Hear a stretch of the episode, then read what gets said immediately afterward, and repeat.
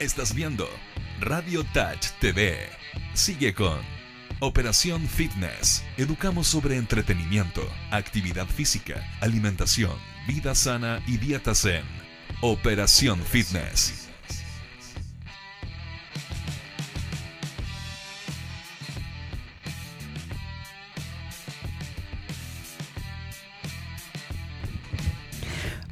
¿Cómo estamos? Bienvenidos a un nuevo capítulo de Operación Fitness. Hoy día con un panel maxi lleno. Maxi.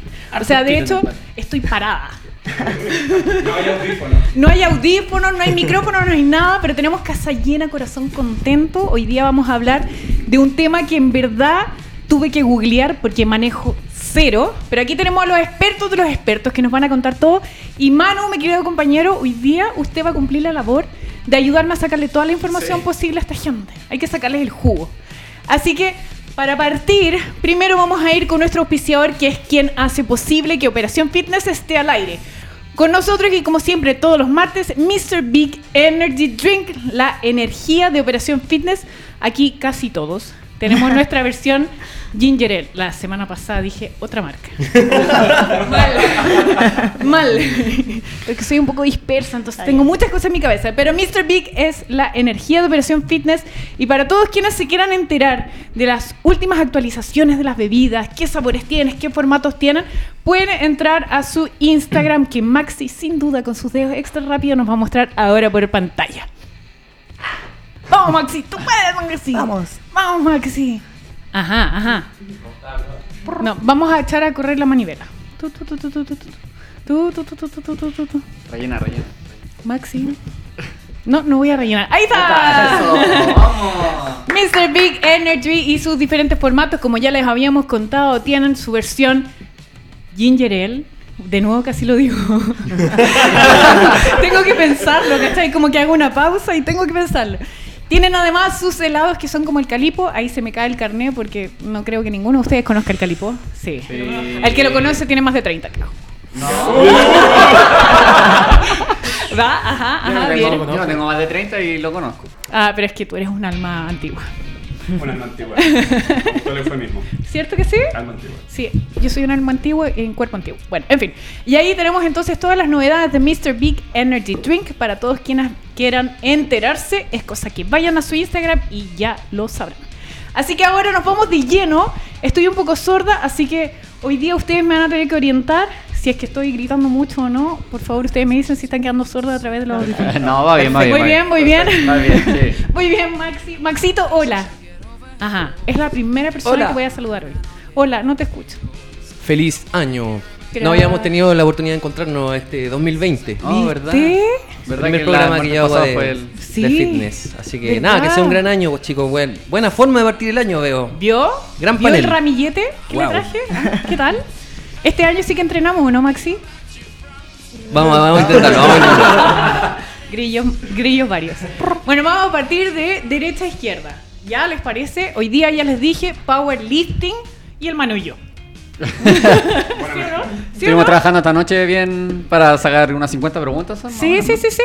A cada uno. A cada ¿Por persona? cada Sí, obvio. persona. Bueno, y para todos quienes recién se vienen sumando. Toda la Respuesta no. science. Obvio. Mándenos todas sus preguntas, estamos conectados para que ustedes puedan preguntarle también a nuestros invitados de hoy cualquier duda que tengan, excepto situación emocional. Todo lo demás sí lo puede preguntar. Facebook Radio Touch 10, Twitter Radio Touch 10, Instagram radiotouch.cl y una vez finalizado este capítulo pueden repetirlo la cantidad de veces que ustedes quieran a través de YouTube Radio Touch Chile. Ya. Ahora sí. Ya. Vamos, partemos.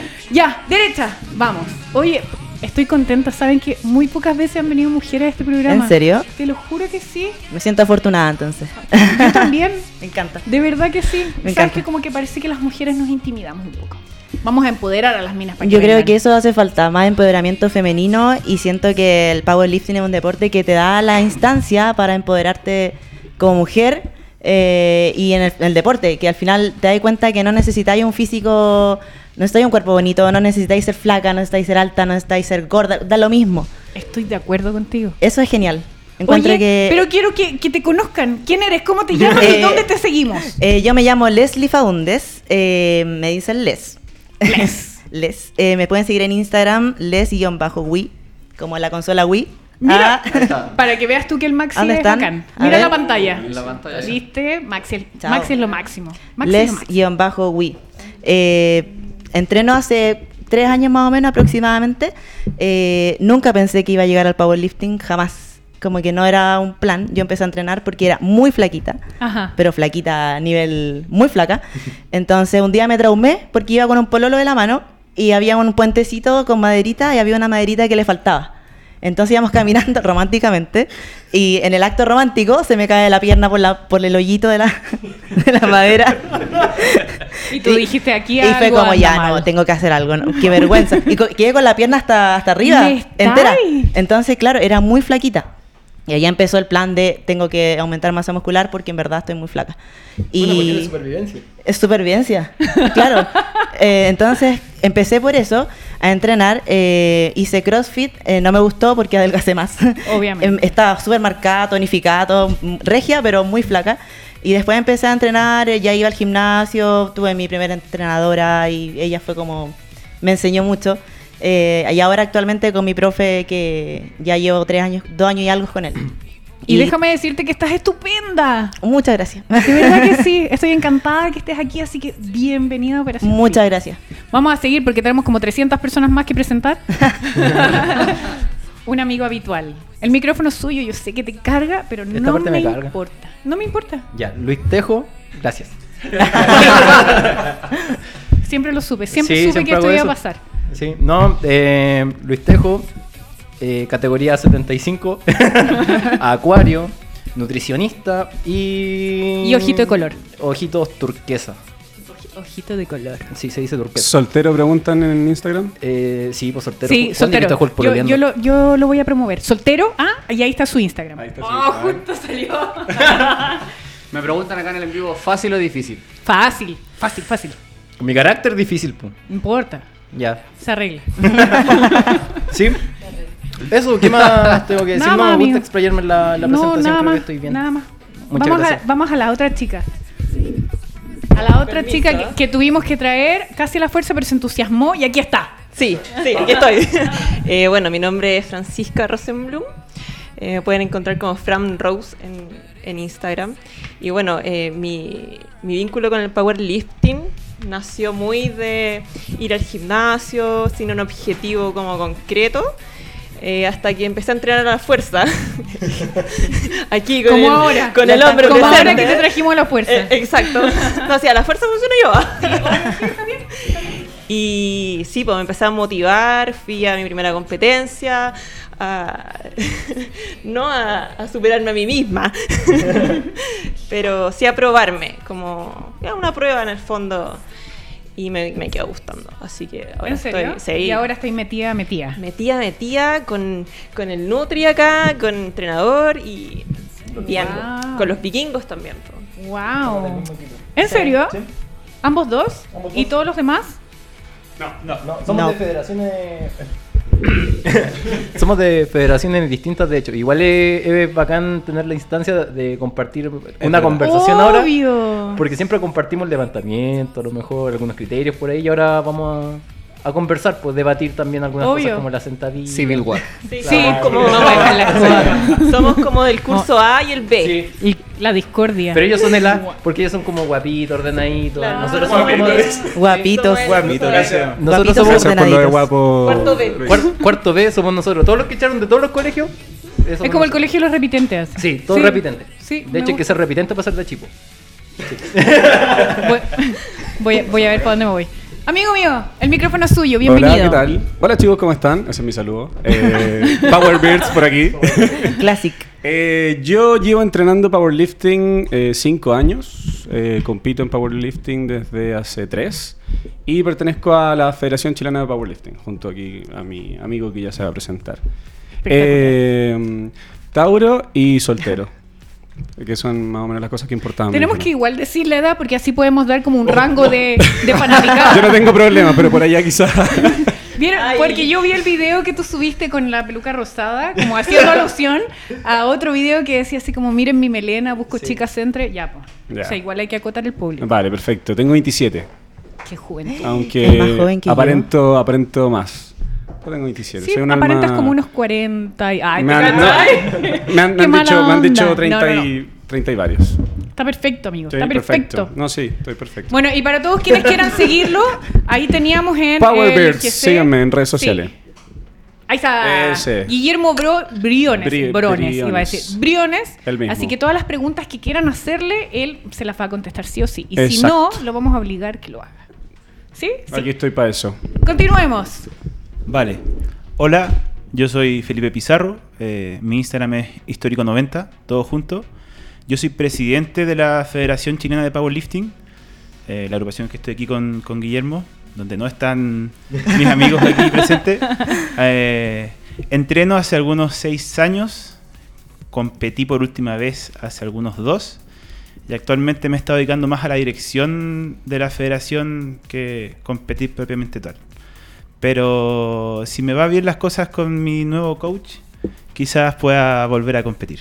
Pero está perfecto porque las federaciones y las disciplinas deportivas necesitan de un lado administrativo, necesitan la gente que compita. Exactamente. Esa es la forma en que podemos desarrollar finalmente. Exactamente. Así Toda que está razón. perfecto. Usted haga lo que tiene que hacer y llegue a la competencia cuando tenga que hacerlo nomás. Perfecto. Amigo, Hola. Yo ya he venido ya varias veces, así que no sé si que igual me tengo que presentar. pero bueno, obvio. mi nombre es Manuel, tengo 27 años, recién cumplido hace poquito. eh, estoy Y está casado, así que- casado totalmente hace ya casi tres años. Eh, bueno, vine a apoyar hoy día a la Bárbara con las preguntas de los chicos sobre el gran programa de powerlifting que vamos a tener hoy día. Eh, gracias por la invitación como siempre y que siempre les dejo el mensaje que nos sigan para más información si quieren aprender sobre entrenamiento, nutrición, kinesiología y mucho más. eh, nos tienen siempre para poder ayudarles. Exactamente. Arroba educando.movimiento. Ya, pues, vámonos de lleno entonces. Los micrófonos están súper abiertos. Aquí no hay como un orden establecido. La idea es que vayamos generando una conversación. Esta es una conversación. Me encanta escuchar sus puntos de vista. Hay, sé que hay muchos tecnicismos, pero la idea es que me ayuden a hacer que la gente que no sabe como yo pueda entender en el lenguaje más fácil lo que ustedes tienen que explicar. Para que todo el mundo se entusiasme y para que todo el mundo participe. ¿Vale? Vale. Ya, entonces vamos al pasado. Yo leí un poquito, pero me gustaría que ustedes contaran de dónde viene esto del powerlifting. De, de dónde sale, de dónde nació, cómo partió todo. La historia del Pero powerlifting. obvio. Te dije que no había estudiado, no tengo idea de la historia del powerlifting. Yo creo que Felipe quizás nos pueda ayudar con eso. la pelota. Sí. Siempre fuiste el candidato en realidad.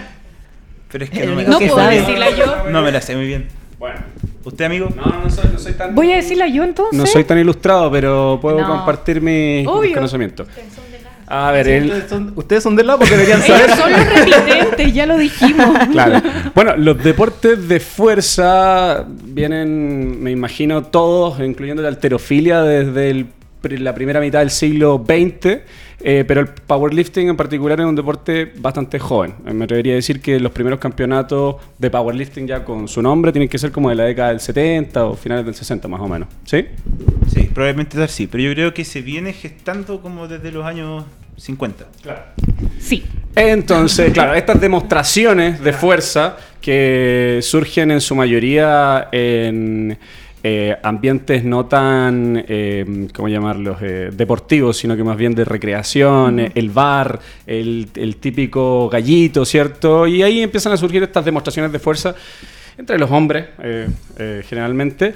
Y deriva en este deporte que hoy en día es un deporte de fuerza muy eh, parecido en ciertos aspectos a la alterofilia, que es el deporte olímpico, pero que consiste en tres levantamientos bastante eh, simples, que son la sentadilla, la banca y el peso muerto. Digo simples porque son movimientos con menor recorrido, y son movimientos que no requieren tanta técnica como lo son el, el snatch y el clean and jerk, que son probablemente los movimientos de fuerza que la gente conoce porque están en las Olimpiadas. Yo siempre que me preguntan, de hecho tengo un video en YouTube eh, explicando esto, porque digo como... Llevo tanto tiempo tratando de explicar a gente que no conoce el powerlifting, qué es el powerlifting, que me tuve que hacer como un pequeño Es que sí, texto. así, claro. ¿Qué es el powerlifting? Vale. Parto viendo de quién, quién me pregunta para saber qué decirle. Y la mayoría, el punto inicial es la alterofilia. Todo el mundo conoce la alterofilia por los Juegos Olímpicos y por el CrossFit. Y bueno, desde ahí uno empieza a explicar más o menos en qué consiste. Oigan, pero como para ayudarle a la gente que entienda, podemos visitar el Instagram de uno de ustedes. ¿Alguno de ustedes ¿tiene videos de sus competencias? O de los... Ya, vamos. Sí. Sí, yo igual tengo videos de, mi- de competencia de la, de la mía, subí hace poco Maxi, un video por favor. mostrando el, el Vamos año. a ver, psicopatismo. Me gusta esta parte del programa. Sí, obvio. Porque mientras mejor expliquemos eh, va a ser más fácil de entender. Y si Ah. vemos imágenes va a ser incluso más fácil de entender. Maxi. Entonces, mientras el Maxi va, ustedes decían recién de que estos eran principalmente tres ejercicios que eran los que Claro se que medían. La sentadilla, el peso Sentadilla, muerto. perbanca, el peso muerto. En ese orden. Y el objetivo es, es levantar lo máximo posible en esos tres movimientos. En una repetición. Claro, igual hay que hacer la diferencia porque hay, ahora han ido saliendo, no sé si ahora, pero hay otras modalidades como el push pull o especialidades de powerlifting que derivan de. Por ejemplo, hay competencias solo de peso muerto, competencias solo de banca, etcétera.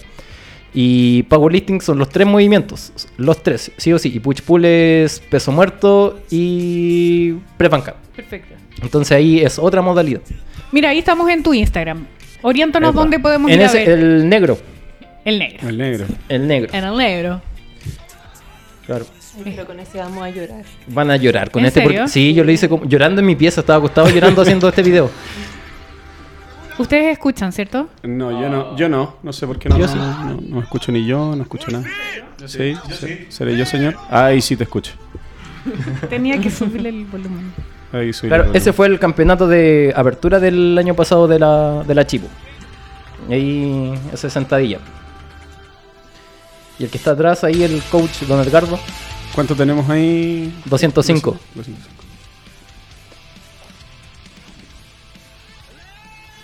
RIR 10. Eh, sí, en ese sí, sí. Pero ahora lo, lo mejoré, ando como en los 220 por ahí. Sí, me los dieron nulos en la última competencia, pero... RIR 10 sería facilísimo. RP Sí, 10. po, RP... RP... Bueno, ahí estamos viendo en el fondo cuáles son los tres ejercicios Sí, que claro. se... Ahí está press. Era, era Wow. Sarcamo. Era Sarcamo, era RIR 10. pero- Oye, y cuando Y ustedes compiten muerto. finalmente, yo me imagino que como todas las disciplinas deportivas de este tipo, tienen un jurado que es el que establece si es que el movimiento es correcto o no.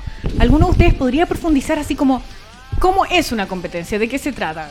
Me imagino que tienen, bueno, ustedes me contaban recién que tenían eh, categorización de acuerdo al peso que tienen, eh, tienen que llegar y demostrar cuánto pesan, hacen un, una preevaluación, o sea, ¿cómo es un día de competencia? Claro, o sea, eh, en powerlifting hay diferentes categorías de peso. Dependiendo de la organización en la que uno compita, estos pesos están definidos y establecidos.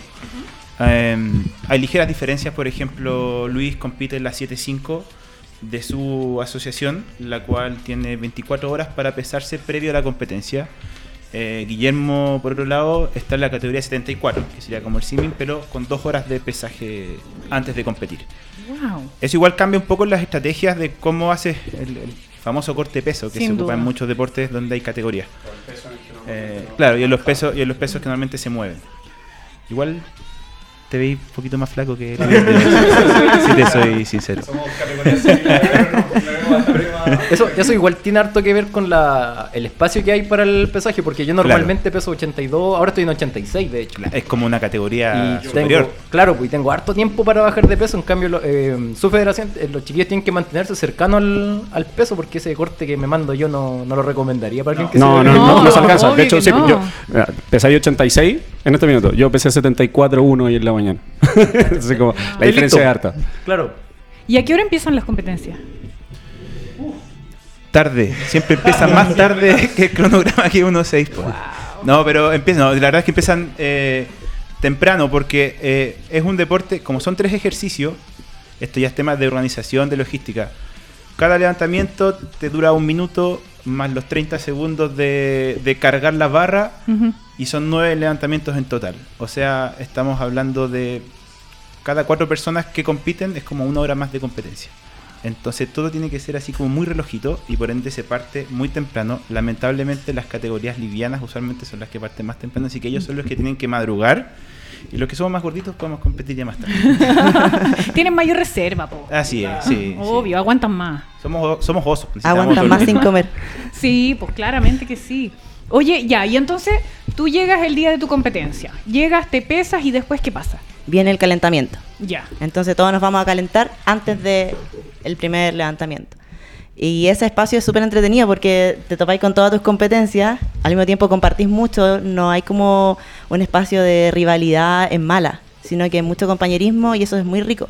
Y después de eso viene, claro, la, te empiezan a llamar de a uno y tú pasáis, levantás y te vas. Y así el siguiente. y- Wow. Es bien entretenido y rápido, no es tan lento. ¿Cómo, cómo calculan el tiempo de lo que van a, al momento de ir al calentamiento y después al momento de prueba? Porque eh, te pueden decir, ya, mira, ahora tienen eh, su tiempo para prepararse, pero a que te- a- como dicen ustedes, no, no tienen, a pesar de que intentan tener un, un cronograma bien seguido, a veces pasan cosas que te, te retrasan los horarios y te decían, tú a ti te toca levantar a las 10 de la mañana y calentaste a, a las las 9, nueve, claro, claro. entonces, eh, y tampoco es muy bueno que fuiste a calentar una vez, después te, te enfriaste y Te volviste a calentar, claro. eso también te perjudica en tu propia prueba. Claro. ¿Cómo- Eh, a mí gustaría, me gustaría responder esa pregunta más que como atleta, como dirigente de, de Fechipo.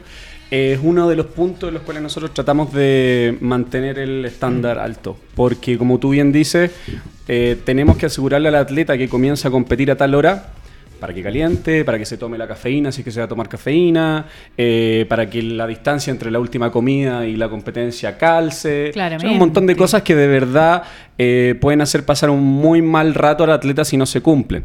Entonces, la respuesta sería, tratamos de mantenernos en, en los horarios eh, más o menos. O sea, van a haber 10, 20 minutos mm, para arriba o para abajo, pero más que eso no debería haber. Entonces, claro, sabiendo eso, el atleta... Y se avisa así como en 15 minutos. Exacto, va- se va cantando, el, el speaker debería ir cantando el tiempo en el que van saliendo cada categoría, en el intento que van y todo.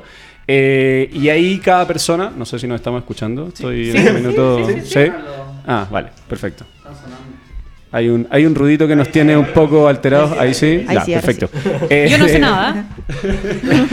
eh, con esa información, Manuel, el atleta debería ir planificando su calentamiento. O sea, si hay una persona que de repente gasta mucho tiempo en, en movilidad, a esa persona le recomendamos que antes de que el speaker diga que quedan 20 minutos, comience a trabajar. Pues generalmente lo que te dan para tomar la barra y, y ya soltarla para ir a tu primer intento suelen ser entre 20 y 25 minutos, no es mucho. O sea, Y yo me imagino que en general, como atleta, estoy especulando, porque la verdad es que no sé.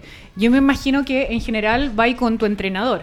Entonces el entrenador puede estar como más al tanto de la logística propiamente tal que tú como atleta. Tú tenés que estar como con- concentrado en, en competir.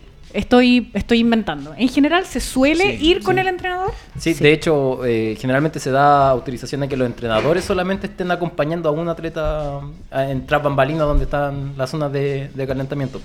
Y ahí en cuanto a, lo- a los tiempos también, ahí me gustaría responder como, como atleta, que eh, uno tiene que ver la, la realidad de cómo está el, ambiente, cómo está saliendo todo, y ahí uno calcular igual bien con ojo clínico eh, cuánto tiempo va a tener para calentar. A mí me gusta calentar súper poco y ni siquiera planifico el, el calentamiento así como ya son cinco repeticiones de tanto, no lo planifico antes para hacer algo más como me vaya sintiendo. De hecho, muchas veces durante los calentamientos, cuando están todos los atletas levantando, yo pesco la barra sin saber el peso que tiene. Me gusta hacer harto eso para relajarme. Y después salgo y digo, eh, levanto, ¿cuánto tenía? Ya 180. Ah, ya, puedo pedir más. Entonces, ahí, claro, porque eso me como que me, me prende más rápido. Y me aseguro y quedo más activado. Oye, y de acuerdo a lo que acabas de decir, Es súper irresponsable lo que hago, Sí, sí. terrible. Por eso voy a pasar a otro tema. no lo hagan en No casa. lo hagan en casa. No lo hagan. No, pero es que tú ya tenías experiencia, entonces yo creo que en la medida en que uno va avanzando, va teniendo este tipo de estrategias como para calmar los nervios. igual. Individualización. Sí, sí. Totalmente. Desorganización organizada. No, no, individualización. Sí, eh, sí, sí. Pero es, ver- a- es verdad que es súper importante tener a alguien más, así como que se preocupe de todo lo que no sea competir, eh, como el tema de los levantamientos, oye, te toca en cinco minutos, eh, el pesaje acabó y ahora pasa, no sé, tal tanda de pesistas, qué sé yo. Vas primero, segundo, si estás peleando el kilo a kilo. Entonces, por ejemplo, en competencias internacionales, cuando, cuando enviamos una selección, lo que hacemos, lo que hicimos al menos en este último sudamericano, eh, y panamericano, es que hicimos una lista de los atletas que van a competir y a cada uno, si bien, porque no todos pueden ir con sus entrenadores, le asignamos una persona que fuera de, de asistente, por decirlo así. Y ahí es donde él se preocupa de todos estos temas para que el atleta tenga eh, la única preocupación de levantar. Bueno, y nada más. Buenísimo. Y eso es súper importante. Oye, pero cuando hablan de levantar, ¿cómo estableces el peso con el que partes? Porque dijeron de que finalmente era un levantamiento. ¿Cómo sé yo con qué peso parto? O sea, son tres, eh, son tres levantamientos, pero cada levantamiento tiene tres intentos. Entonces, el... Tampoco soy un buen ejemplo ahora que lo pienso, tampoco soy un buen ejemplo No, en esto. pasémosle el micrófono a otro, por Yo he favor. visto que no. Sí, porque Se ha ganado. Lo que pasa es que, considerando esto. lo que Me pasa es que gané mi, mi- mi amigo acá se ganó un apodo eh, que es The Jumper. Porque pega unos saltos de verdad muy locos entre un intento y otro. Pero eso, eso son estrategias, como dices tú, de una persona que ya se conoce a sí misma, Claro. que lo ocupa eh, con fines eh, de motivarse, psicológicos, más que nada. Recreativos. El- Recreativos. claro. Y la adrenalina también. Como que hay veces que uno llega y dice, oh, puedo 100 veces más. Sí. Es que se supone que el primer levantamiento es un peso que uno tenga asegurado, cercano, asegurado, pero cercano a lo que va a ser el segundo levantamiento que vendría si- siendo el máximo normal que uno tiene durante los entrenamientos. Perfecto. Y el tercer intento vendría siendo como sobre el máximo. Es Claro. como tu, tu marca nueva. Sí, pues claro, hay, ahí te la hay toda. hay distintas estrategias, Distintas, sí. hay distintas estrategias y esa suele ser la más común. Que el primer intento sea un last warm up, que así se sienta, que se sienta un peso muy liviano, que probablemente has tocado y puedes tocar cualquier día, o sea, en tu día eh, que, te, que no es el día que te sientes más fuerte, es un peso que tú lo levantas. El segundo suele ser el máximo de entrenamiento y el tercero es ir a buscar marca. Ahora, hay otras estrategias como por ejemplo cuando vas a competir por primera vez, que se suele decir que el objetivo no es ir a sacar marca, sino que sacar el 9 de 9, que vendría siendo sacar tus tres intentos en los tres ejercicios. Perfecto. Más que nada por ir Que a... sean correctos. Exacto. Exacto, ir mucho más conservador. Ahora, cuando ya eres un atleta avanzado, puedes hacer otras locuras, que es como ir a tirar un récord en el primer intento y fallarlo. Una cosa que quería acotar es que esta estrategia en relación al primer intento es súper importante porque quien da tres intentos inválidos, nulos, se queda fuera en un levantamiento. O sea, si tu press banca fue la mala, mala y mala, quedas descalificado de la competencia. Y Ya no puedes competir en las otras dos. Generalmente se puede como ir a levantar desde una manera simbólica, pero ya Ajá. queda fuera de, de la competencia como tal. No tiene podio, no, no desca- quedas descalificado. Vale, pero mira, esa, esa parte es interesante para la gente que nos está viendo y que no, no conoce del todo la disciplina. ¿Cómo me evalúan? ¿Qué, ¿Cómo es que al fin y al cabo yo termino siendo el ganador? Eh, ¿Cómo te dicen check? Claro, por la cantidad de pesos que levanto, el- el- la suma de esto, o los nueve levantamientos, que tiene lo- lo- los nueve levantamientos correctos, etcétera. ¿Cuál es la ponderación final para decir, sabes que tú eres el que gana en comparación al que está compitiendo? Vale, si no, la, la- la- quien gana finalmente es el que levanta más, o sea, el que tiene tu mejor intento de sentadilla, más tu mejor intento de press banca, más tu mejor intento de peso muerto, sumados. Y el que levanta más kilos es el que gana en O tu sea, categoría 3 de es a peso. 1 en el fondo. El mejor, el mejor, el mejor. Sí. y ese- Exacto. ya. Sí, exactamente. Sea, con un intento, con un intento válido en cada levantamiento ya te aseguras tener tu, tu total. Y es el total el que hace al ganador de la categoría. Ahora hay otras formas también de ganar, que en ambas federaciones existe y, el- y en otras federaciones de levantamiento, como el levantamiento olímpico también. Lesionando al compañero. No, Que claro, tú puedes ponerle un laxante en el agua a tu mojas el compañero. suelo. Exacto. No, no, no, se- eh, me refiero a, lo- a los puntos. En IPF son los IPF points, en Achipo es Eh, Rachel. Rachel. Eh, y ahí, bueno, están los Wilks antiguamente en IPF. Y es una fórmula en la cual entra tu total, ese que te hace ganador de la categoría, y tu peso corporal. Y con eso se saca la fuerza relativa. Perfecto. Con eso puede competir la Les contra mí, por ejemplo, Ajá. o yo contra Felipe, que somos categorías y géneros distintos. Perfecto. En el, el- los chiquillos hacen un campeonato que es tradicional, que es el de primavera. Y ahí es donde eh, suelen confluir las federaciones. Pues y, eh, eso es lo que me gusta de ir al primero, porque es todos contra todos. Es, Es bacán. que sí, lo encuentro bacán. Es como súper Es inclusivo, es inclusivo. Sí, me gusta. De hecho, como que me parece. Era única y exclusivamente aplicar una fórmula matemática. Claro. Me gusta el powerlifting. Voy a ser powerlifter. Eso es. Eso. Sí, se acabó la cuestión. Bárbara, la pregunta es: ¿para dónde, para dónde te vas? ¿A cuál agrupación? Para los porros. Ah, no. Los porros, los porros. Me voy, me voy. Yo sugiero que vaya al, al torneo de primavera y ahí decida. Oye, podríamos Va- van a ir estar los chiquillos, van a estar los chiquillos. Sí. Suele ser Obvio. todos los años en la primavera, obviamente.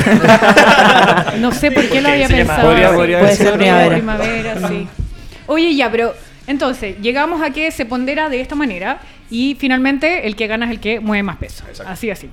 Ya, pero cuando yo gané una competencia, me imagino que de- dependiendo de la federación, Si yo gano una competencia, ¿después qué viene? Yo gané, por ejemplo... Ganar la eh, siguiente.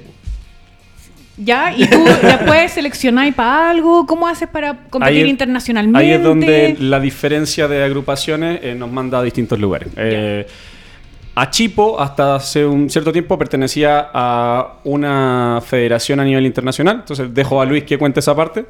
Es que es como un cagüín, no sé si. No, no, no, no, pero más que capacitado, No, ¿no? Luis, yo creo que, yo creo que igual son, son decisiones políticas. son decisiones po, políticas. sí. O sea, para dónde van sus Estamos atletas nosotros es nomás importante. aquí. na- No sale de aquí. Ya no nos está viendo nadie. Ya. No, es que eh, ahora la Achipo hace un par de días se separó de, de la antigua organización y está ahora funcionando para IPL. Entonces, IPL es una federación internacional. Entonces, el calendario de Achipo ahora está en función de esa organización internacional y los mundiales y todas las competencias fuera del país se van a, a pegar a, a IPL. ahora. Perfecto. Entonces, los chiquillos eh, funcionan con otro reglamento de que todas sus competencias nacionales funcionan para otra federación internacional y sus cronogramas y todo se ajustan a, a eso.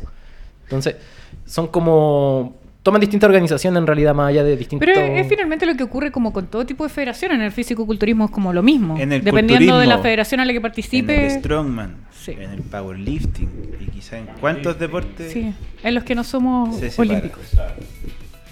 se separa. olímpicos. Sí. Bueno, en todo caso, sí, en todo caso, bueno, yo entiendo que de lo que conozco, eh, la gracia que tiene IPL, la federación que están ustedes ahora, eh, es que tiene eh, competencias internacionales eh, fue- Chan. Sí, Eso es sí, power. lo Sí, sé. es la No fuerza importa. que uno tiene. Que, que no fuera mide. Sí, de uno no mide esas cosas. fuera de Qué bueno que Sudamérica. no fui yo. que pueden ¿Ya? no sé, no sé, creo que tienen un mundial en Europa, por ahí. Eh, en nuestro caso, nosotros, claro, tenemos, eh, dividimos la competencia, los torneos en, en torneos oficiales, donde hay un nacional, que es el clasificatorio, y torneos abiertos. Torneos abiertos está como el de primavera, en donde no se necesita estar federado y donde, por ejemplo, Luis compite, ya así, ya históricamente compite en nuestro torneo, siendo que no es nuestra agrupación. Eh, y los otros torneos, los oficiales, están, tenemos un ranking. Con esos torneos oficiales puedes entrar al torneo nacional y si te va bien en el, en el campeonato nacional, puedes eh, clasificar un sudamericano. Eh, y además están los mundiales que se hacen todos los años. Y por primera vez, nosotros como Chile tenemos, eh, estamos recién eh, como creados como federación. Por primera vez vamos a enviar gente al mundial si es que todo sale bien. ¿Vas? ¿Y dónde es? ¿no? Eh, cerquita.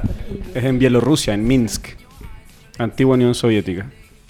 Eso creo que Wow. está cerca de Pomaire, como por ahí. Claro, un Sí, poquito sí, más al venden sur. unas de- empanadas Dubái. un poco más al sur de pe- peor en nada. Poco Sí, sí, nada. eh, es una, Creo que tenés una que tomar inversión avión grande. para allá. Hay que tomar un par de aviones para llegar allá. Sí. ¿Y qué falta para que funcione eso? Eh, ¿Qué falta para que funcione? Eh, nada, nada. O sea, hay- me tengo que inscribir. ya, ya me estoy preparando, ya está el, el macrociclo hecho ya para llegar en el mejor punto en junio. Esto va a ser entre el 12 y el 21 de junio. Y ya está todo listo, o sea, no, no queda nada. Es, para nuestras federaciones es un hito porque mm, hasta ahora no ha ido ningún atleta a competir allá y ya somos ah, tres personas las que hemos manifestado, dos y medio. Dos y medio. Claro, que vamos a ir para allá. Eh, yo, hay un atleta que es máster, que tiene 50 años, Moisés. 51. eh, y también tenemos a Christopher Vega, que también manifestó que quería ir, no sé si va a ir, de la 105. Entonces, estamos súper contentos como federación. ¿Y las chicas? Yo no voy. Ah. no, yo compito en abril. Ahí ya me estoy preparando para eso. Eh, la preparación ha estado súper muy entretenida. Igual me estreso mucho con esto porque yo soy súper... eh, me, me obsesiono mucho con las cosas que me gustan. Entonces, no sé, pues mi pega, me obsesiono mucho con mi pega. Esto me, me obsesiona mucho. Entonces, como que quiero darle, quiero darle. Cuando no me sale, me enojo y puteo y grito y, y a entrenador lo subo, lo bajo. No, Eh, soy. Pobre, entre- pobre entrenador. Pobrecito. El entrenador amoroso. El entrenador amoroso. Eh, no, soy bien intensa con eso. Pero es por lo mismo, porque me gusta, ex- una, exigirme mucho, eh, me apasiona mucho lo que hago y al mismo tiempo buscar metas propias. O sea, Obvio. quiero llegar a abril con esto y lo quiero. Pero finalmente estás practicando una disciplina que te permite ser así. Claro. me- Hay otras disciplines es que como que te contienen la energía. Esto es todo al revés. Sí, al revés. Al revés, es Ah. muy entretenido. Saca la energía. intensos. De hecho, necesita mucha energía. Yo quedo con los entrenos, pero Y mucha, y mucha comida. En llamas. Mucha Y mucha comida. comida. Esa parte me gusta. Sí, a mí igual me a mí encanta. también. Sí. El tema de la comida, como que comer harto es todo. Es la parte mío. más rica. Sí. sí, esto de la dieta como que... mm. Desayunar pollito. No, y la Fran tiene que comer caleta. Sí, yo estoy en 3000, 3000 y Uf. algo. Wow, pero tú eres alta igual. Sí. Y uno que come Sí, como pajarito. bueno. 2300 calorías como yo. ¿En serio? No. Sí. Me- Ya me estoy saliendo ya. Bueno, aquí tienes... Los macros. Mejor no digo. Los macros, los macros. Pero, mira qué buen ejemplo para la gente cuando ve y dice, oye, es que nosotros tenemos que comer, los hombres comen más que las mujeres. No. No, es No. muy No. individualizado, todo depende. Si hace algún tipo de deporte, ella que realiza competencia que, que es federado, que es, es de alta competencia, eh, necesita tener una muy buena alimentación y come 3.000 calorías. O sea, no sé qué, cómo, cómo distribuye esas 3.000 calo- calorías, pero... yo creo que tiene espacio para darse sus Aquí lujos. justo tenemos un Andamos con la planilla. Andamos con la planilla. Mira, voy a descargar su pauta. Justo lo tenemos No, pero aquí. yo creo que ah, teniendo esa gran cantidad debe tener su espacio igual para disfrutar la vida. Igual como muchas veces muchas personas se limitan y dicen, ah, no, es que tengo solo 1800 calorías, ah, jodí, ya no puedo comer nada. Pero creo que ese es un punto súper importante de tocar porque en general las mujeres que hacemos deporte tendemos como a relacionar el deporte con la dieta restrictiva, así como no coma esto, no se salga de la dieta. Alguien trajo unas papitas fritas, no voy a decir quién, pero bueno. El Max. No, a cambiar la pantalla. A la que estamos todos. A la que estamos todos. Ahí, ahí. Ahí. Eso, ahí. Ya no fui, mentira. Bueno, pero en fin, como que el llamado siempre es a que podamos individualizar nuestros requerimientos. Y me gustaría que, ya que tenemos al nutricionista aquí, que tú nos des como, no consejos, pero como unos indicios de qué relación tiene la alimentación con el powerlifting. Que pase, nutricionista. ¿Qué pasa el Nutri? Sí, o sea, la nutrición es, es fundamental y en primera instancia, generalmente yo pienso en el off-season, que es como una etapa más, más relajada de... Claro, claro, aguante, porque Lo más grande del off-season. la, la- el periodo... El off-season. el periodo ya precompetitivo es un poquito más restrictivo, porque generalmente el atleta necesita bajar de peso. Entonces ahí se empieza a como apretar un poquito la- las calorías, a ponerse todo más, más, más justo y más medido, en realidad. Porque off-season generalmente es descanso de la competencia que, que vienes. Entonces también hay como un relajo mental. Pues se va viendo la cantidad de carbohidratos que se va a utilizar de acuerdo a cuántas horas entrena. Eh, porque el levantamiento siempre, bueno, casi siempre, está cercano a los máximos. Todos los días prácticamente cercano al máximo. A veces muchas personas que se mandan RMs en la misma semana, dos semanas seguidas y así. Entonces también hay que ver cuántas disciplinas está practicando, cuántas horas le está dedicando, qué hace fuera del entrenamiento. Eh, porque, por ejemplo, la- con la Fran pasó que, claro, ella me, me contó su día y su entrenamiento inicial y quizás las calorías que yo le di en primera instancia eh, no anduvimos quedando corto porque de hecho bajó grasa y mantuvo su musculatura por lo que me acuerdo en la, en la primera. Y después le fuimos aumentando, aumentando y su objetivo era subir de categoría. Ah. Entonces, claro, pues, ahí ahora está con, con 3.000 y tanto. Entonces vamos probando también de cuánto aguanta el Claro. atleta. Eh, también me- la pongo a ella y me pongo a mí de, de ejemplo. Yo hago powerlifting y CrossFit también. Volví al, al CrossFit ahora. Y cualquier persona diría, no, este tipo se come 5.000 calorías, 10.000. Y a veces estoy bordeando las 2.500 y ya estoy todo grasoso de nuevo. Entonces también tiene que ver eso. Y cercano a la competencia son dietas muy, muy, para mí al menos, eh, los chiquillos como se mantienen cerca del peso por su, las características de su federación, eh, no es tanto el, el quiebre que hacen cercano a ella. Yo, por ejemplo, tengo que bajar a veces 10 kilos o, o más durante dos semanas. Y ahí estoy los últimos días comiendo 800 calorías, Wow. todo deshidratado, enojado. En la última competencia competí resfriado y era terrible porque no podía ni siquiera tomar agua, como a tomarme un tapsin, porque no podía pesar más, po. Obvio. Entonces ahí aguantando, rabieta, pero salí primero. Ah. boom, boom. Oye, ¿y el peso tiene que ser exacto? Eh, bajo los 75, ahí cómo se divide en categoría. Yo marqué, siempre se me pasa la mano con mi cuerpo, porque mi idea siempre es marcar los 7.4 y ya está ahí. A veces he llegado hasta 70 kilos. Lo Eh, mejor, o sea, lo más seguro es quedar eh, lo más cerca del peso máximo. Claro. Así tienes mayor reserva, digamos, no, no pasarte hacia el otro lado. ¿Depende? Hay un depende de la- De los puntos. Sí, pues de los Claro, puntos. si- Si vaya a buscar sí, un. Si es que vaya Perdón, perdón, perdón, perdón. Dele, dele. Si vas a competir por la categoría, claro, o sea, la, la idea es llegar con, con el peso justito y no pasar para abajo. Pero si vas a esto que hablábamos de la fórmula, porque eres un atleta que es competitivo eh, en fuerza relativa, ahí algunas personas suelen ir a buscar el menor peso posible dentro de la categoría sin que te afecte el rendimiento. Claro, ¿Se entiende? que por peso relativo. Claro. Qué difícil. Qué difícil. Vamos a sacar la pizarra. Ah. O sea, me refiero que yo que hago dieta restrictiva también, pero yo llego el día de mi competencia y con suerte me puedo mi propio peso. Me imagino yo levantar mis pesos máximos, o sea, ni en sueños, no. Pero mira, ahí yo lo que veo desde afuera es una amplia gama de posibilidades que te da el powerlifting para poder entretenerte, competir, pero a la vez entretenerte porque tú puedes decir, ¿sabes qué? Me cuesta mucho subir de peso, quizás no tengo el, el dinero para poder pagar a un nutricionista, qué sé yo, pero sí tengo una brecha, por ejemplo, del hecho de ganar fuerza y que eso me permite, según mi peso, mejorar cierta estadística.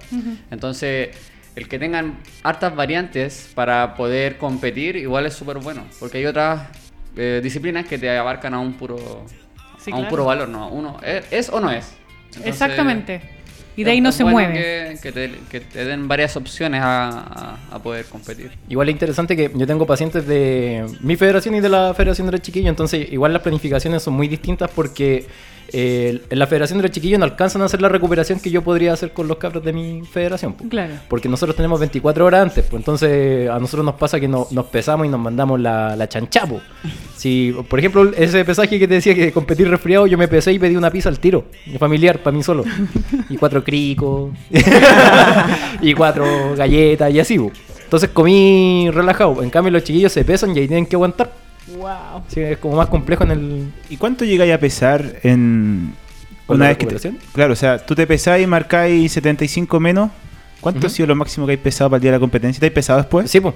¿Cuánto? Sí, eh, lo- me peso de puro morboso para ver cuánto me mandé. Y la última pesé 72. ¿Ya? La pesaje ¿De oficial. pesaje? Y después estaba pesando 76 al, al otro día. Al otro día. No, pero no, es tanto entonces. No es un salto tan, tan grande, pero ya a los tres días estoy en 80 de nuevo. claro. Pero ¿y no te penalizan por eso? Porque finalmente te pesan 24 horas antes y después el, te permite la pesaje, vida. el pesaje es. El Es- pesaje es es, ese. 24 horas y después llega con 20 kilos de, de más, me da lo mismo. Come- o sea, come ya te piedras, pesaste. come piedras. Eso, Come piedras. eso. Claro, por ejemplo, lo- el- no es como en los deportes de combate. po. Yo tengo chiquillos que los pesan y al otro día tampoco pueden recuperar porque los pesan al azar. En Taekwondo pasa eso, pues, de que los van Sí, sorteando y claro. tienen que mantenerse en el peso. po. No, Ahí- no lo implementemos. Por Ahí- favor, no lo implementemos. No, que te- Corten, Por corten. favor, no, por favor, no. es una idea que estoy dando. Pésima sugerencia. Quiero dejar en claro que lo que acaba de pasar fue colusión. Sí, Eso fue colusión. sí. ¿Cuál confort? Oye, ¿y cuántas veces al año compiten?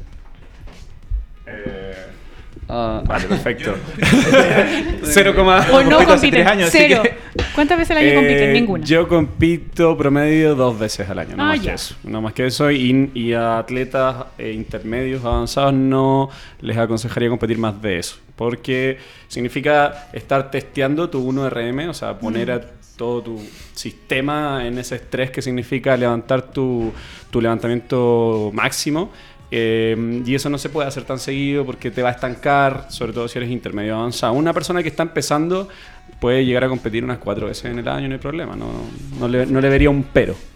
¿Cuántas También veces? soy pésimo ejemplo. ¿Cuántas veces? Eh, como cuatro. Como cuatro. como cuatro en powerlifting. Todas, el año todas. Pasado Y me dio y por- CrossFit. ¿Y Sí, CrossFit? Como una competir tía en en CrossFit. también. Pero, y más encima tuve el primavera y dos semanas después tuve el nacional, El de, nacional. de mi federación. Por eso después termino reventado también. Si no Sí, es- obvio, sin quejarse no es la cosa. chistoso. No, no, no, sin Es quejarse. sin llorar, sin, llorar. ¿Y tú cuántas veces compites? Eh, lo vemos con mi entrenador. O sea, agarramos la planilla y vemos ya, creo esta, esta, no, esta no, porque no sé qué. Y ahí organizamos cómo va a ser el entrenamiento anual o semestral, según el objetivo, eh, según el Nutri, todas las, ¿cachai? Como ordenando todo. Y así vamos avanzando según esa planificación. Perfecto. ¿Tú? Sí, yo creo que igual uno va viendo cómo se va sintiendo también. O sea, hay varias competencias que arman los clubes, sí, y uno puede asistir, pero también depende de, de- me siento bien para competir. O sea, O, depende o mucho también de prefiero ahorrar esa energía para la próxima competencia, no claro, gastármela y en seguir preparándote, Claro. sí. Y hay algunas competencias que son claves, así como selectivos para, estoy inventando cualquier cosa. Claro, claro. O sea, tanto Achipo tiene su torneo clasificatorio, como Fechipo tenemos eh, nuestro torneo nacional que es selectivo para el sudamericano.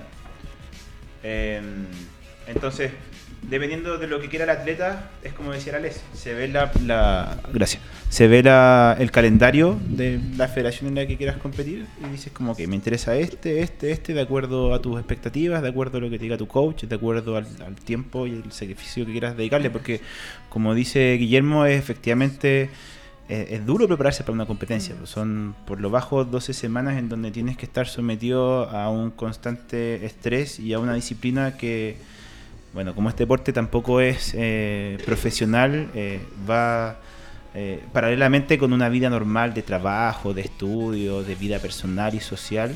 Entonces, eh, efectivamente es algo que tiene que ser como bien planificado y pensado. ¿Y todos tienen entrenador? ¿O alguno de ustedes entrena solo? Aquí parece que todos tenemos, pero Sí, yo- tenemos. sí, Broly. Saludo al Broly. Ah, Broly. Gracias, Broly. Me, me cae, me cae bien. Dolor de espalda. Oye, uno al Broly lo ve tan gigante, tan enorme, como, así como intimidante, y es un dulce. Es un tierno. Es Sí, un tierno. él resuelve todas las dudas, sí. Sí, es un dulce. Sí. No lo pudimos tener acá, lo invitamos, sí. Oh. Hay que Sí, traerlo sí. a la fuerza. Se hizo de rogar. Hay que traerlo a la fuerza. Igual es súper importante tener un, un coach de, de Sí. powerlifting porque no es llegar a ir a levantar lo máximo que podáis. Eso se tiene que ir planificada, una carga. Bueno, pega de los entrenadores Obvio. propiamente tal. Pero muchas personas piensan que es ir, llegar y levantar lo máximo que podáis todos los días. Y no es así. Es cercano a eso. es casi eso. Claro, Duele. pero también hay que periodizar los periodos de periodizar los periodos de, de descanso, eh, regular ahí los pesos, sí. claro, los ejercicios accesorios, la pega que, que se mandan los entrenadores. Igual eh, cualquier persona lo, podría hacer. Yo encuentro que es un deporte muy abierto. No hay que, como decía la la Les al principio, no hay que ser de ninguna forma. Cualquier persona lo podría hacer realmente. Incluso eh, personas que no sé, pues que tengan alguna discapacidad, algo así, también se podría hacer.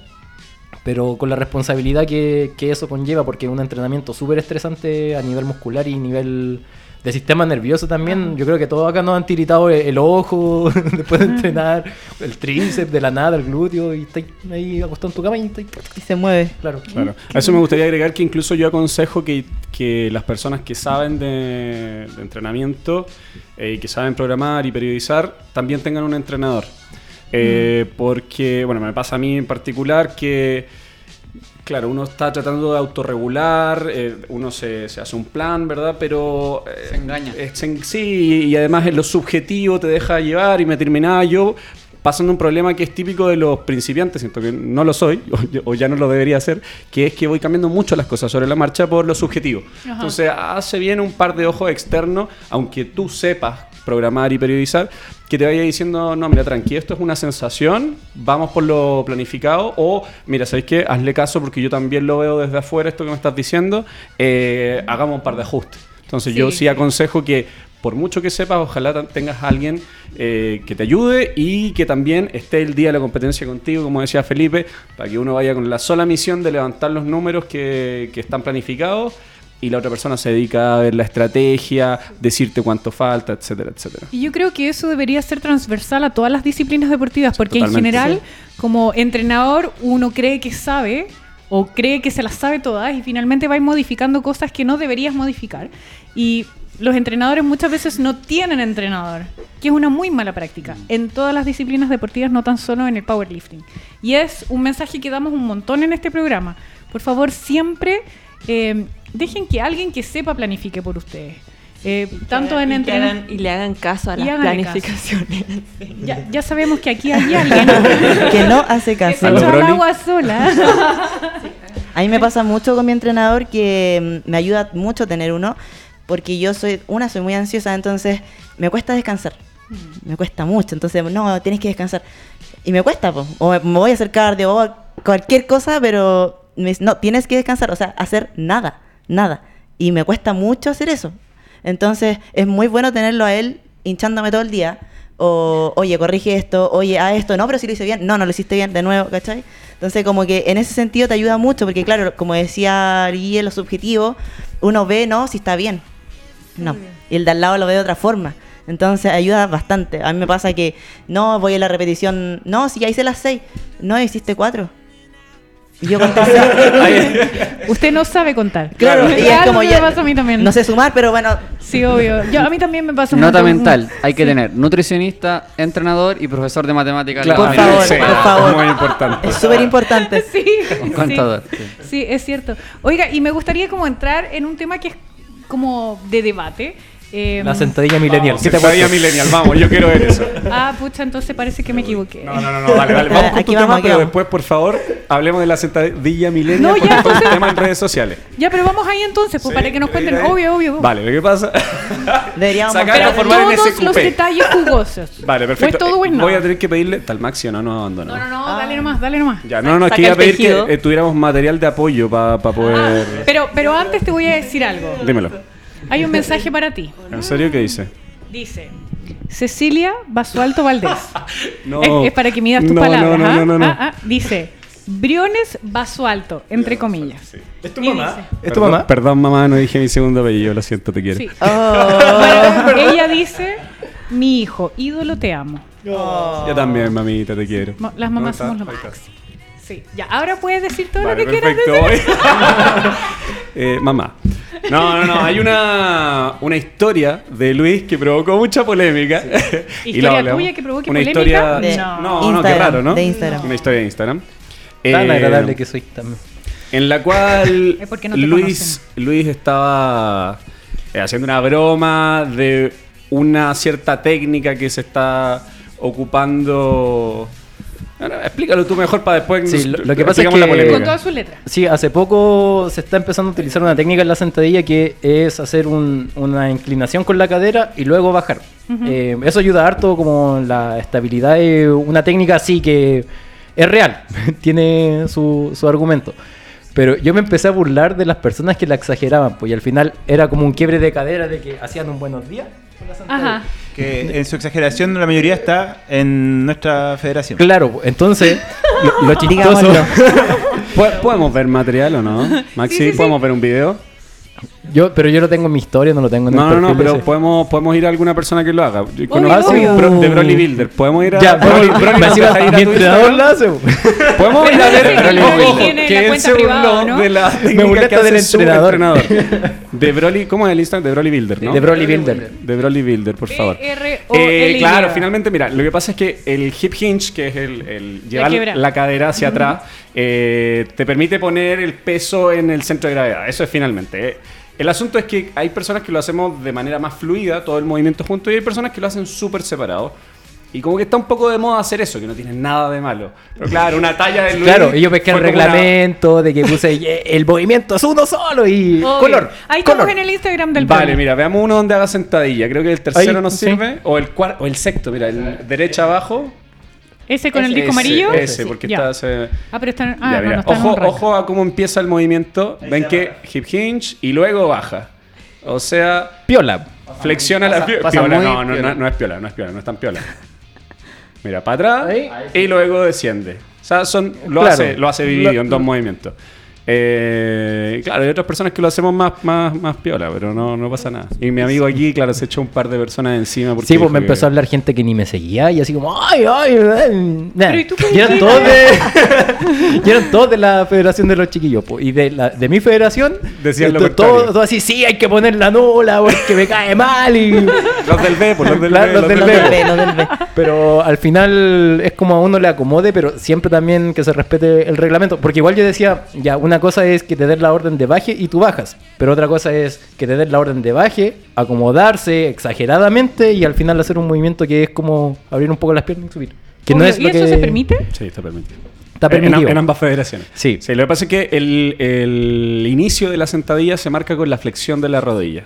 O sea, si el juez te ve con la rodilla flexionada, no te va a dar el baje. Tú cuando te veas estable y con la rodilla eh, bloqueada, te va a decir squat. Y cuando tú flexiones la rodilla, ahí empezaste el movimiento. Todo lo que hagas antes de eso no, no es un inicio del movimiento. Bueno, a no ser de que se te loco. ocurra como acomodarte la barra o algo que sea exagerado, pero eso en particular no. Pero son, son detalles que causan estos estos debates. Lo mismo pasa con el arco lumbar. Porque Claro, hay algunas personas que hacen un arco lumbar que se enrollan, así como... Como un caracol. Sí, Claro, pero al revés. carpas, parecen Sí. carpas. Claro, entonces al final el rango de movimiento es... tut. Es eso, dura... Claro, eso es una polémica Pero bien está... grande. Sí, po, está permitido. Sí, claro. Y también va a seguir siendo debate. Yo creo que en algún momento lo irán a, a regular porque quizás tenga alguna forma de regularse, no sé. Estos son como los vacíos Max, si legales. queréis ver algo impresionante, busca en Instagram Eddie, Eddie con doble E, do- doble D, perdón, Strong. Eddie Strong. Es un chico sueco, campeón de la de banca, récord de banca de la categoría menos 66 de IPF. Strong Eddie, ese mismo. Y hace una, una press banca que de verdad es digna de, de un circo. Du Soleil. Eh, Mira, bájale, bájale, bájale, bájale, bájale, yo te digo. Mm, no, bájale más, bájale más, bájale más. Una onda aparezca en campeonato. A ver, a ver, a ver. No Mm, compite hace tres años. No, es que, no, lo que pasa es que justo el joven. Mira, mira, ahí está, ahí está, más arriba, más arriba. Ahí, eh, ¿Es video ese, no? Sí, ese mismo. No, pero iba a ser sentadilla. Ah, muy bien. ¿No? Ah, sí. Sí, va a ser sentadilla. No, busquemos otro de ese mismo. Que aparezca con esos mismos disquitos. Ahí, ¿ese es video o es foto? Ese video parece, ¿no? Ese es foto, ya, pero tiene que ser más o menos parecido a ese. Hay que buscar un video de Pero ahí se ve más o menos lo que está haciendo, lo que se refería Luis con el arco lumbar. Ahí, ahí Ese también está haciendo. Ah, ahí está en competencia. Miren, fíjense. Eso es press banca, por si acaso. Para la gente en casa, ese es el press de banca. El joven tiene que llevar la barra hacia su pecho y luego empujar. Y el rango de recorrido que tiene es mínimo. Eso fue. Listo. Ah, por el leg drive. Y por el arco lumbar, tiene un, arco impresionante. Impresionante. Porque por reglamento tienes que mantener en la banca el glúteo y la espalda alta. Pero, pero claro, entonces lo que se hace, la, se hace este arco lumbar para cortar recorrido. Hasta llegar a ese punto extremo. Que- y que O cumple sea, las reglas. pues. Y que la técnicamente regla. es correcto. Es correcto, es correcto. Técnicamente el press de banca debiera Claro. de hacerse así. Lo que pasa es que muchas personas tienen un arco lumbar muchísimo. De hecho, creo que Es también como el otro debate del convencional o sumo. Que en Ah, el sí. sumo abren mucho las piernas, entonces el recorrido también es más, más corto en el caso del peso muerto. También es... Sí, claro. O sea, finalmente yo creo que el debate se da porque igual es un deporte que si bien tiene como reglas claras y, y, y no se puede culpar al atleta por hacer eh, lo que está en sus manos para ganar, que en este caso es sumar kilos. Biomecánicamente hablando. Exactamente, claro. El tema es que igual el powerlifting tiene una connotación o una raíz de fuerza, de demostrar fuerza. Entonces, bajo ese prisma es como, ok, este tipo de banca realmente demuestra la fuerza eh, de un atleta. Es que yo creo que podrían empezar así. Ah, ya, yo cambiando las reglas. Cambiando experta en powerlifting. no, pero mediciones de fuerza. O sea, hay un montón de tecnología que puede ayudar a medir la fuerza real. No solamente el movimiento, no ver un movimiento. Porque sea sino- rango completo. Exacto. Es que, eh, claro, pero en realidad Establecer. el powerlifting no mide fuerza. El powerlifting es un deporte como que tiene tres movimientos y tienes que levantar más kilos. Entonces, y por eso, digamos, se defiende que esta técnica está súper bien porque cumple con esta, con esta función. Pero efectivamente sí, desde los quizás como de la raíz, los- las motivaciones que impulsaron a que este deporte se creara, fue ya en los bares, como en los gallitos, demostrar Ajá. lo que es la fuerza. Oigan, y bueno, estamos llegando al final del programa y... Uh. Sí, pasó volando. ¿No Muy rápido. decirnos que... No, pero es que ahora voy. era- Ahora viene, Me interrumpiste la intro. Vamos todo de nuevo. No. No, me gustaría que ocuparan estos últimos minutos porque, como muchas otras disciplinas, el powerlifting tampoco es un deporte que está reconocido eh, olímpicamente. Entonces, yo me imagino que el financiamiento asociado es tremendamente difícil. Entonces, me gustaría que alguno de ustedes como que explicara de dónde se financian y hicieran un llamado a todas las personas que yo estoy segura que quieren apoyarlo. Eh, hay que... Acabronado con el micrófono. Maxi, dame Eh, volumen, por favor. Pero sobre todo pensando en que ahora van a ir a representar a Chile, que esas son como cosas que a mí me revientan el cerebro. Eh, ir a representar a un país que finalmente no te ayuda a representarlo. Y aquí, de verdad que yo abro el micrófono. Las cosas como son, eh, necesitamos más recursos para el deporte, sobre todo con los grandes representantes que hoy hay. Así que, micrófono todo suyo. Vale, voy. Voy a tratar de hacerlo corto. Señor presidente, no, no, no, no. Estimado Eh, Farcas. Tanto en Fechipo como en Achipo tenemos tremendos atletas. Eh, son atletas con, eh, con características distintas, pero todos muy fuertes y con muchas posibilidades en el extranjero. ¿ya? En el último Panamericano de IPF, que es nuestra federación, llevamos 11 atletas que se trajeron 56 medallas. Imagínate ese medallero, es, pesaba más el avión cuando nos vinimos de vuelta. Y nadie se enteró. Y traté de mover eh, prensa justo a la vuelta eh, del Panamericano. Un día miércoles gasté todos mis cartuchos, mandé, yo trabajaba en cine antiguamente, mandé a todos los directores, eh, para la tele, todo. Me empezaron a llegar unos correos de vuelta y el día viernes 18 de octubre todas mis ilusiones se rompieron. Que está muy bien, yo estoy de acuerdo, pero obviamente eh, pasó lo que tenía que pasar, que nadie se fue a enterar nunca de lo que pasó, o sea, de nuestro hito. Sé también que en Achipo un montón de gente fue al Mundial de, de GPA y se trajeron un montón de medallas. Tuvimos el, el campeón absoluto fue de Chile. Y, no sé de ninguno de esos atletas, de los que, de los que son eh, más fuertes, que esté financiado completamente, que le pague los pasajes, por ejemplo.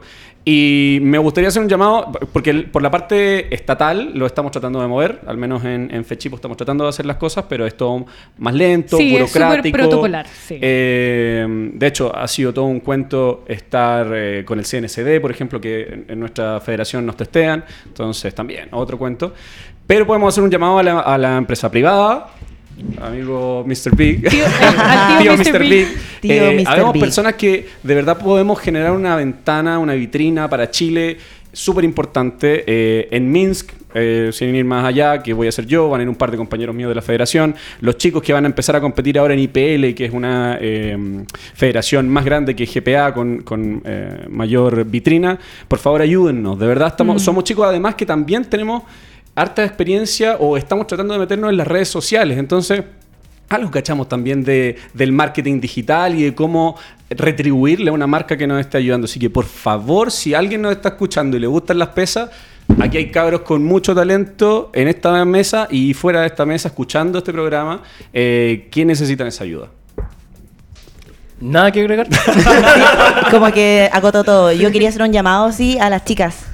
Eh, somos pocas mujeres, pero cada vez se van sumando más. Este es un deporte muy lindo que en verdad eh, a mí como mujer eh, me ha servido mucho y siento que a muchas niñas más les puede servir un montón más para sentirse más seguras, para eh, confiar más en, nos- en nosotras mismas, porque a mí me costaba mucho confiar en mí misma y esto me ha ayudado bastante. Eh, y al mismo tiempo te desafía. Y es muy rico entrar a un deporte que era de hombres y ya no es de hombres. Eso es muy bueno. Que cada vez seamos más chicas, que nos apoyemos entre todos, existe la solidaridad, que el compañerismo sí existe, eh, no como en otros deportes que yo he visto, que no, no existe el compañerismo entre las mujeres.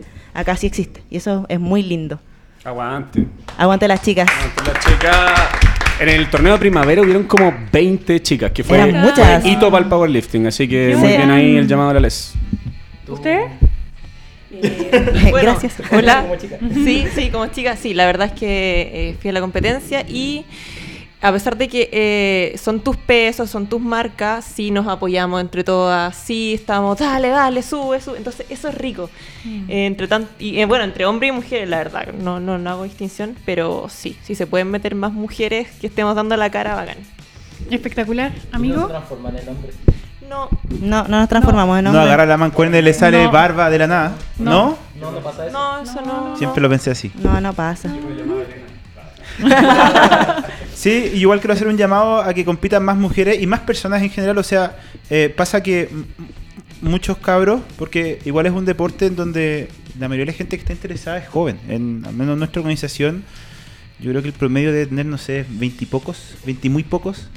Y, y varios no se atreven a competir por, por miedo, porque sienten que no están preparados y uno nunca va a estar 100% preparado. No sé si les pasa a ustedes que Sí. siempre hay detalles, siempre como, oye, si hubiese hecho esto distinto, si hubiese sido un par de semanas antes, un par de semanas después, pero, pero atrévanse. Y otra cosa que quiero también eh, rescatar de este deporte, que lo decía Les al principio, cuando va a la zona de calentamiento, si bien es un deporte que se ve súper individual, En el fondo como que no lo es. En el fondo igual se arma una comunidad súper bonita. Pasa que se ocupan mucho las redes sociales como el Instagram. Entonces llegas a las competencias y te encuentras con un montón de gente que en el fondo ya como que conocí entre likes de posteo, entre respuestas a historias. Y ese ambiente que se da eh, generalmente genera un ambiente de apañe, de apoyo. Oye, estás bien, tienes dudas, te presto el cinturón, oye, te salió bueno el levantamiento. Y gente que nunca has visto en tu vida.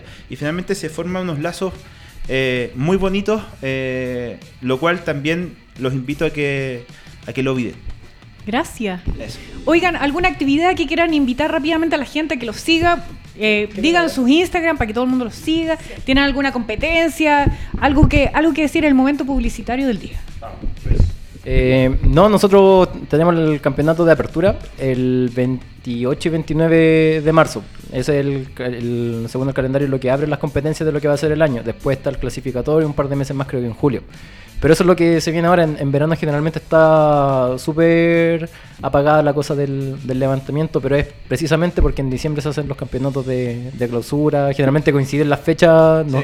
Eso es lo peor que así a los presidentes de las federaciones eh, sí que podrían tener. Vamos a tener Claro. que hacer una reunión ahí a que escondidas con, Sí. con una Franco y, y- y para que Claro. no tomen, porque no, me- me pasó.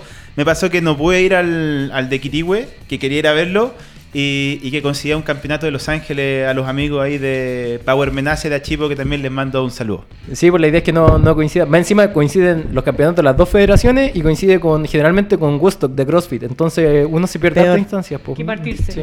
Sí. Eh, nosotros tenemos 4 y 5 de abril el Nacional, eh, que bueno, el Nacional es con clasificación, así que no podemos invitarlo a que se inscriban. A las chicas sí, Las las, chicas chicas, sí, sí, las las chicas sí. está abierto, los hombres no, los hombres tienen que haber marcado durante el año 2018. Eh, justamente porque estamos buscando que, Que se integren. Que se integren. Marca 2018 2019. 2019, perdón, es que me, me quedé un año saca. atrás. Claro. Y eh, también quiero invitarlos a que se metan a Power Beers, ¿ya? Porque... Obvio que sí, Porque todo el rato. Tengo mi apunto siempre todos mis contenidos a la gente que esto se está iniciando. O sea, quiero mucho a todos los que hablan de ciencias y siento que ellos ya tienen eh, el nicho bien, bien firme. Yo apunto más a la parte mm, Estoy contigo. motivacional. Yo también. Entonces, Dame. Vamos a Power Bears y métanse ahí. Hay un montón de videos entretenidos sobre cómo explicarle a tus papás qué es el powerlifting. Perfecto. Oigan, y yo me voy a sumar a sus palabras. Eh, la verdad es que yo creo que todas las soluciones a nuestros problemas están en el movimiento. Y siempre lo he creído así. Eh, nuestra vejez va a ser mejor si nos movemos. Eh, somos más felices si nos movemos. Exacto. Tenemos mejores relaciones interpersonales si nos movemos. Estamos más contentos si nos movemos. Y esta es una de las tantas opciones que hay para que la gente que aún no sabe qué hacer, muévase, investigue. Sigan aquí a los chiquillos, pregúntenle todo lo que necesiten. Estuvimos todo el rato mostrando sus redes sociales.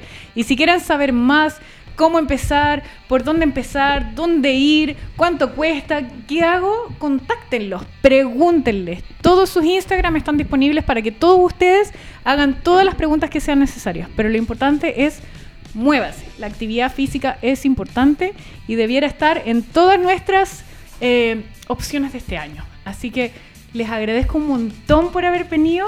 Estamos felices de haberlos tenido con nosotros. Eh, de verdad que yo les digo, como a todos los que vienen para acá, este es su lugar. Si ustedes quieren venir a decir lo que tienen que hacer, eh, si necesitan ayuda, si necesitan difusión, vengan. Aquí las puertas siempre van a estar abiertas Gracias, para el gracias. powerlifting. Muchas gracias. Ya, amigo Manu,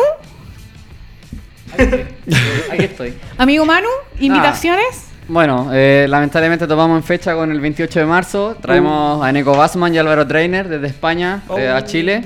Es un seminario de hipertrofia que va a estar full, va a estar con muchas sorpresas, va a estar haber muy entretenido, de con un gran entrada, ¿no? conocimiento. Eh, se viene, se viene, se viene. ya tenemos Un más, de, regalito. ten- eh, tenemos más de 120 inscritos. Eh, De verdad que es un alcance muy bueno, la gente está muy interesada en seguir aprendiendo y es genial que Educando Movimiento haya otorgado esa ventana eh, a la gente a poder educarse, a entender lo que estamos transformando ahora, lo que es entrenamiento, nutrición, kinesiología. Así que también están invitados a ese evento que está tremendo. Además, hay un pack promocional, un evento con valores muy accesibles. Y están todos cordialmente invitados a que, a que estén ahí, no se lo pierdan. Y bueno, de parte de Buscando Movimiento les quiero dejar la invitación a ustedes a que podemos hacer también una ventana para eh, promover el powerlifting, ver información que ustedes nos puedan compartir, nosotros las transformamos, le hacemos infografías con pera y manzanas para toda la gente y que se lleven las cosas básicas, por ejemplo, del powerlifting, el qué, qué necesito, eh, cómo puedo competir, cómo debo entrenar, etcétera, cómo, o, con, o con quién puedo recurrir para aprender más sobre ello, que pueden ser ustedes también. Así que les dejo la invitación para que se unan con, Gracias. Muchas gracias. Me con nosotros en un encanta. trabajo Tomar la palabra. Me encanta. interdisciplinar. ¿Vieron que juntos somos más fuertes? Gracias a todos ustedes por vernos. Recuerden que finalizado este capítulo pueden volver a repetirlo las veces que quieran a través de YouTube. Sí, aquí. O suscríbase acá, no sé dónde Suscríbase, swipe up y deslice y la derecha y la izquierda y toda la... a través de YouTube Radio Touch Chile. Nosotros nos vemos el próximo martes en un nuevo capítulo de Operación Fitness. Gracias chiquillos, se pasaron. Gracias. Gracias.